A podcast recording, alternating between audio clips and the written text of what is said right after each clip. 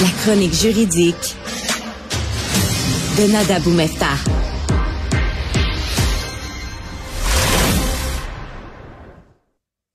Euh, alors, euh, Vincent Benada est pas encore euh, avec nous. tu avais quand même plusieurs extraits parce qu'aujourd'hui, bon, on est quand même curieux d'entendre les réactions, les réactions officielles, Biden, Trudeau, un peu partout, les chefs d'État européens. tout le monde y est allé de sa réaction. Ouais, et en lançant ben, des critiques très vives face à Vladimir Poutine, mais en lançant aussi de nouvelles sanctions économiques. C'était attendu. Je vais entendre d'ailleurs un extrait de Justin Trudeau. C'était vers 13 h aujourd'hui. Suite à la frappe militaire irresponsable et dangereuse de la Russie, on impose d'autres sanctions sévères.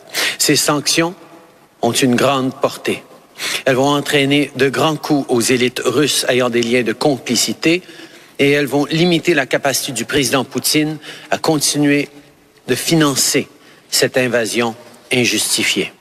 Donc Justin Trudeau a parlé de la oh. Russie contre l'Ukraine est aussi une attaque contre la démocratie, la loi internationale et la liberté avoir euh, parlé euh, ce matin avec euh, le président Zelensky, lui assurant de l'appui du Canada et le fait qu'il allait lancer de lourdes sanctions. Et il a dit, le cibler entre autres les listes russes et leurs familles, des gens du Conseil de sécurité aussi, donc les ministres de, l'économie, le ministre des Finances, ministre de la Défense et tout ça, des permis d'exportation également suspendus.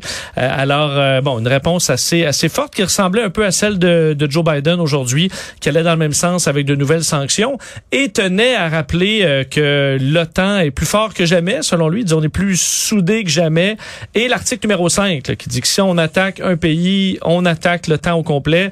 Euh, il a rappelé que c'était en vigueur et qu'on allait défendre chaque pouce de terrain des pays de l'OTAN parce qu'on va déployer des soldats. Mais il a tenu à la rappeler, Joe Biden. Il n'y a pas de soldats qui rentrent en Ukraine, soldats américains d'aucune façon, mais on va se rendre pour protéger euh, les pays de l'OTAN. Alors ça, il a été très ferme là-dessus.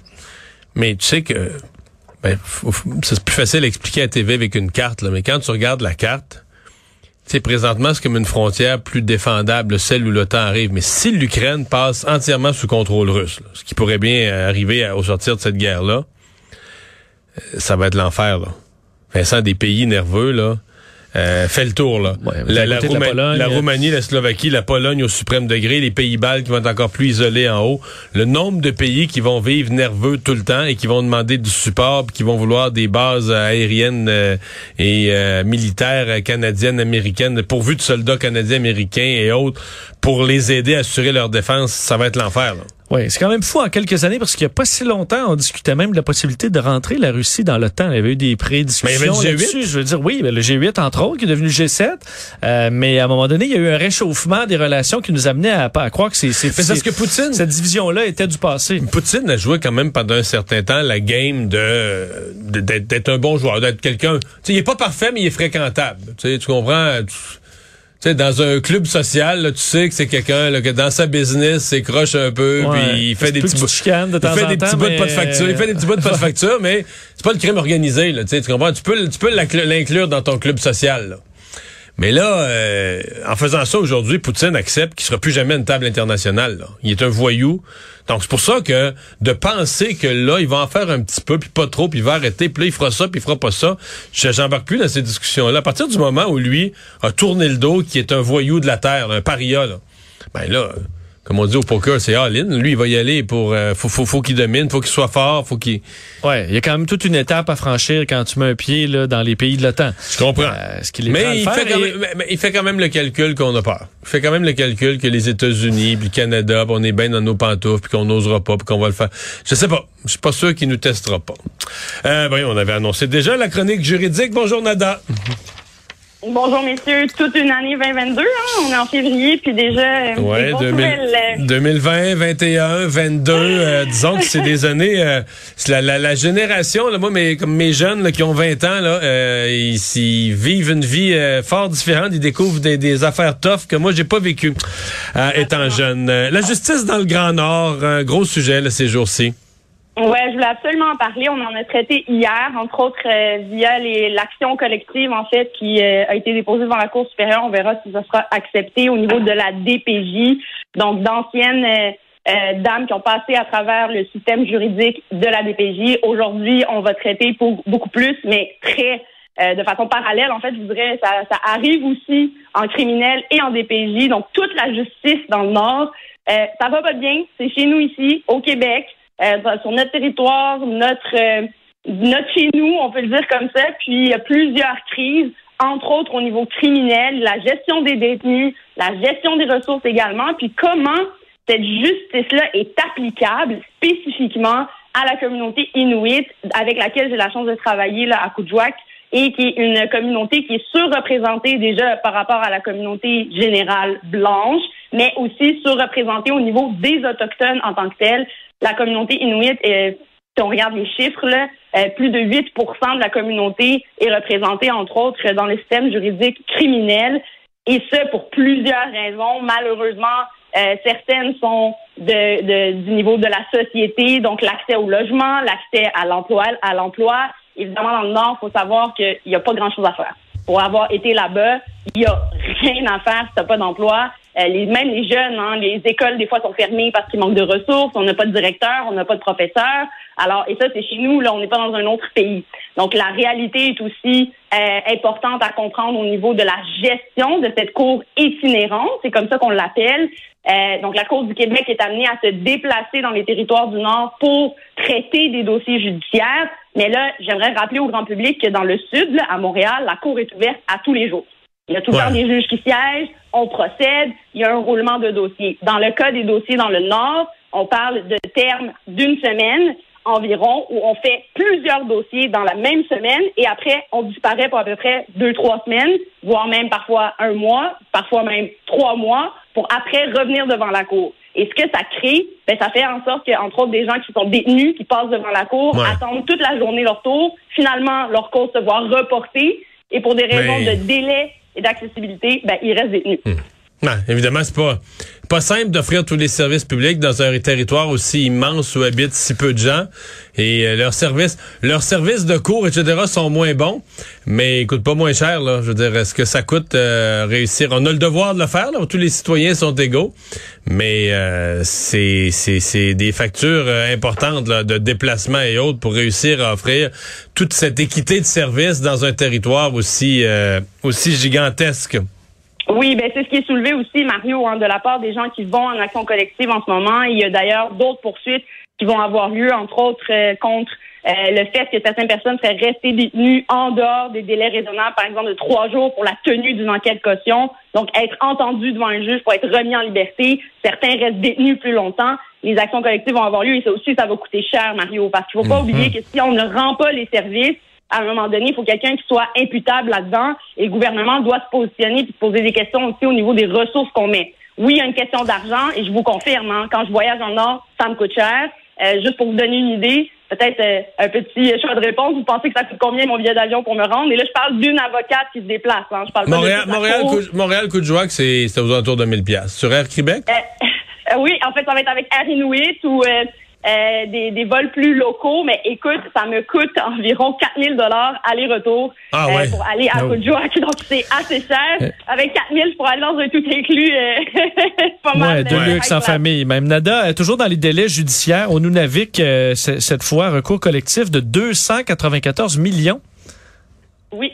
Et ça, c'est exactement, ça, ça cible vraiment ces gens-là qui sont détenus. Euh, je tiens à mentionner, quand on parle également d'argent puis de, de de ressources. Je tiens à rappeler que dans le Nord, il n'y a plus de centres de détention, que les centres de police ont de la difficulté justement à maintenir des gens détenus dans le Nord. Donc, où est-ce qu'on les amène? Et ça, ça implique quoi? D'autres frais également de déplacement. On les amène aux centres de détention les plus proches. Et le plus proche, c'est Saint-Jérôme ou Amos. Donc, ça vous donne une idée à quel point on est loin. Ça mhm. implique aussi des déplacements euh, des détenus, donc des billets d'avion, mais aussi tout cette, euh, euh, cet aspect-là de la communauté et de la culture aussi qu'il faut qu'on tienne compte. Et c'est ce que décrivent beaucoup les gens qui passent à travers ce système-là, du fait qu'on les incarcère, par exemple, on leur retire leurs enfants sans tenir compte des circonstances dans lesquelles ils vivent et du fait aussi que ce sont de petites communautés, que tout le monde se connaît. Donc, quand quelqu'un est déplacé, par exemple, en avion, qu'il est détenu, ben, il voit euh, souvent, il peut croiser de la famille à l'aéroport ou des gens euh, qui le connaissent. Il y a tout un aspect aussi, évidemment, du passé de ces gens-là, de l'impact euh, que les pensionnats ont eu, que notre histoire a eu sur eux et de leur réalité à cette adhésion-là du système juridique. Et malheureusement, quand on est détenu, ben on a toute, même notre liberté nous est enlevée. Donc on a beaucoup de difficultés à pouvoir être entendu et surtout passer devant la cour. Je vous donne un exemple, messieurs. D'ailleurs, aujourd'hui même, on est jeudi 24 février. Je suis en semaine de cours de DPJ à Coudjouac et on a juste procédé dans un dossier de toute la journée. Je suis en attente pour encore huit autres dossiers qu'on va probablement devoir reporter. Donc, imaginez, là, je suis pas dans le cas de gens qui sont détenus, mais dans les cours du Nord en ce moment, euh, au niveau criminel, ce que ça fait, ben, on se revoit au prochain terme, puis on reporte, puis la personne demeure détenue. Et c'est là-dessus que l'action euh, va être portée. Et on voit le montant, là, on parle de millions de dollars parce que ça s'est étalé sur plusieurs années. Puis je vous cacherai pas que c'est en train de se continuer. Et ce, malgré l'existence de la visioconférence ensemble, euh, plusieurs pourront dire ben ça va être la solution, ça va coûter moins cher, les gens pourront pas auront pas à se déplacer, il y a rien qu'à se connecter. Mais même là, je vous confirme, on a des problèmes, que ce soit au niveau des centres de détention pour la communication, mais il faut pas oublier que ça reste une justice qui met des gens au centre de celle-ci. On parle d'individus, d'êtres humains, on parle pas de contrats ou de millions de dollars ou d'actions comme ça. Donc, d'être présent à la Cour aussi, c'est important. Pouvoir comprendre le processus judiciaire, pouvoir y participer, puis, évidemment, escompter les, les, les effets qu'on veut avoir sur ces gens-là, en espérant une réhabilitation, en espérant aussi qu'ils puissent être un atout à notre société. Mais en ce moment, le système, que ce soit en DPJ ou en criminel, j'ai vraiment cette divide impression-là et ce sentiment-là. En tout cas, moi, je me sens comme une goutte d'eau dans l'océan. J'aimerais bien vouloir changer tout mais vraiment, il y a, y a une action à, avoir, de l'investissement dans les ressources aussi. Quand j'entends des jeunes des détenus même qui n'ont pas accès à des centres de réhabilitation, qui n'ont pas accès à des psychologues, qui n'ont pas accès à des gens qui pourraient les aider de se sortir de ce milieu-là ou à tout le moins les encourager euh, à, à, ne pas tomber dans la criminalité, par exemple, ou ne pas euh, avoir des enfants qui pourraient se retrouver dans des situations où leur sécurité, développement et santé seraient compromises. C'est un gros défi, mais clairement une question d'investissement d'argent, clairement aussi une, question de vision de ces gens-là, et je pense qu'on doit s'adapter à ça. Il existe euh, des communautés, je voulais en parler, des comités euh, de justice en criminel qui sont formés des gens de la communauté, souvent des aînés. Et c'est comme ça que ça fonctionne dans les communautés autochtones. Généralement, on s'assoit autour d'une table, on discute, et on essaie de voir quelle est la meilleure solution euh, pour ajuster finalement une situation, que ce soit des conflits familiaux, des problématiques d'accès à des ressources qui n'est pas le cas en ce moment. On débarque et pour l'avoir vécu à ma première semaine de Nord euh, ever en, droit criminel, c'est assez intense quand tu vois que tu as des dossiers aussi gros que des agressions sexuelles et des voies de fait qui se font toutes dans la même semaine. Ça roule très vite et le volume est important. Alors comment après ça la question se pose? Est-ce qu'on peut offrir des services juridiques adéquats à ces gens-là quand ça passe beaucoup à la va-vite et qu'on dépend de tellement de facteurs, les voyagements, même la température en métier dans le nord est un problème. Il y a beaucoup de vols qui sont annulés. Euh, les plaignants ne vont pas se déplacer, les victimes euh, ne seront pas adéquatement encadrées, par exemple, par les procureurs. Et nous, en défense, ben, on a un réel problème aussi de communication avec nos clients pour faire avancer les dossiers. D'abord, la, la, bande passante Internet est pourrie, ça je tiens à dire. Là c'est vraiment pas bon. La pandémie a fait en sorte que ça a été euh, redirigé au niveau du système de santé avec raison. Mais maintenant que la pandémie dans atténuée, plus ou moins dans le Nord, je tiens à le mentionner quand même, il euh, faut essayer de trouver des, des, solutions concrètes, agir. Donc oui, mettre de l'argent, mais aussi s'asseoir avec les communautés puis voir comment est-ce qu'on peut adapter cette adhésion au système juridique, l'application du système juridique, sans que ça passe pour ce qu'on entend malheureusement trop souvent, et euh, je vais vous donner une autre anecdote. La première fois que j'ai été dans le Nord euh, pour des dossiers de DPJ, je m'en souviendrai toute ma vie. Euh, en passant, les infrastructures là-bas, c'est très minime. Hein. la salle de cours à Coudjouac, c'était un ancien hôpital, puis la salle de cours est dans la morgue. Ça vous donne une idée, l'ancienne morgue. Fait qu'on n'est pas dans des salles de cours non plus aussi bien adaptées, par exemple, qu'à Montréal. Ça aussi, c'est une réalité d'infrastructure qui est pas très bonne dans le Nord. Et quand je suis arrivée là-bas, c'était vraiment, premièrement, je me suis traitée de blanche. J'ai mentionné pour tout le monde que j'ai la les couleurs un peu plus foncées, qu'on peut clairement voir que je suis pas blanche blanche. En tout cas, je suis marocaine. Et elle m'a dit, euh, elle m'a crié en anglais, puis ça m'a frappé. C'était une grand-maman qui était comme, euh, la blanche retourne chez vous, arrêtez de venir ici pour nous voler nos enfants. Et, ça m'a tellement frappé, j'étais comme, oh mon Dieu, wow, regarde à quel point on part de loin et la vision malheureusement que ces gens-là ont, et selon moi avec raison, c'est qu'on débarque là-bas avec notre langue, notre justice, notre façon de faire, notre façon de voir les choses et de les appliquer euh, dans notre quotidien à nous qui est peut-être plus adapté. Et encore là, j'ai soulevé hier euh, pour la DPJ, je pense qu'il y a beaucoup de travail à faire auprès des communautés, euh, même ici dans le Sud, ben eux, ils voient vraiment euh, se faire rentrer dedans comme euh, un train finalement par un train. Puis oh, ils se sentent aussi, ils sentent qu'on leur impose tout ça, qu'ils n'ont pas leur parole à dire. Et ça, je tiens à mentionner aussi, les Inuits ne sont pas des gens qui sont revendicateurs versus d'autres clients que je vais avoir qui vont tout de suite crier leur, leur, justice, vouloir défendre leurs points. Eux vont vraiment plus être à l'écoute et faire confiance à la personne qui est devant eux. Et c'est pas par manque d'intérêt ou parce qu'ils s'en foutent de la cause euh, à, laquelle ils sont liés. Quand un juge est devant toi, tu qu'il est placé sur un, un piédestal, qu'il te regarde de haut, euh, qu'il parle dans une autre langue, euh, qu'il y a un système, justement, où on a l'impression qu'il des décisions tranchées qui vont être rendues sur nous, ben ça impacte énormément la vie de ces gens-là. Puis aussi, à mon avis, ça impacte qu'est-ce qu'on essaie de faire avec notre système de justice, qui est en criminel, de s'assurer une réhabilitation, que ces gens-là soient pas perdus dans la brousse comme dans n'importe quel autre territoire canadien, et en DPJ, s'assurer la protection de nos enfants, mais aussi que ces parents-là puissent avoir accès à des ressources.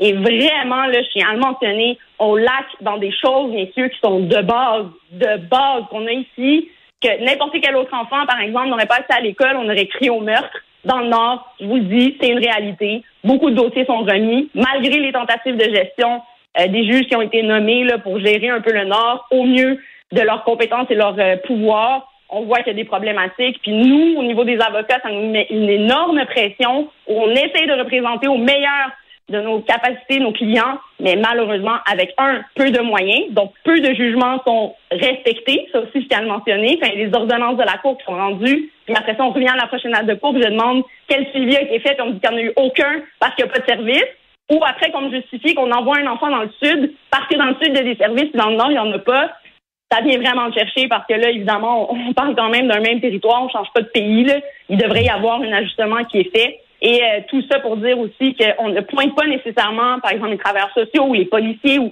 je pense que c'est un travail qui part de la racine, qui va jusqu'en haut, mais toute une question aussi de compréhension du système de justice et d'adhésion qui, je crois, devrait être tenue en compte. Notre ministre Jolien Barrette l'a crié très haut et fort quand il est rentré en poste qu'il voulait agir ben, je tiens à le ressecouer aujourd'hui, peut-être l'inviter aussi à écouter euh, le reportage d'enquête euh, ce soir euh, à Radio-Canada qui va porter sur le sujet. J'invite également le grand public à l'écouter. Je pense que c'est très important. Ben on va être à à cette heure-là, on ne pourra pas l'écouter malheureusement. Ah, ah merci Nada. À demain, bye bye. À demain, messieurs, au revoir.